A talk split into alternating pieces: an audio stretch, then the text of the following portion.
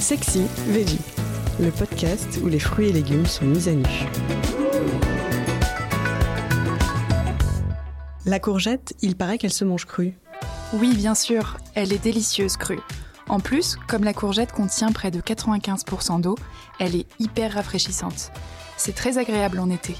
L'idéal est de la choisir jeune, sa chair sera plus tendre et de la couper finement à la mandoline, en tranches ou en tagliatelle, ou bien de la râper. Ce qui est sympa avec la courgette, c'est son goût très doux, qui se marie presque avec tout. Par exemple avec des saveurs fortes, comme le bacon, le jambon cru, les crevettes, les anchois. Des fromages frais, comme la ricotta, la feta ou le brooch corse. Des légumes aussi, aubergines, poivrons, et des fruits, abricots, prunes, agrumes.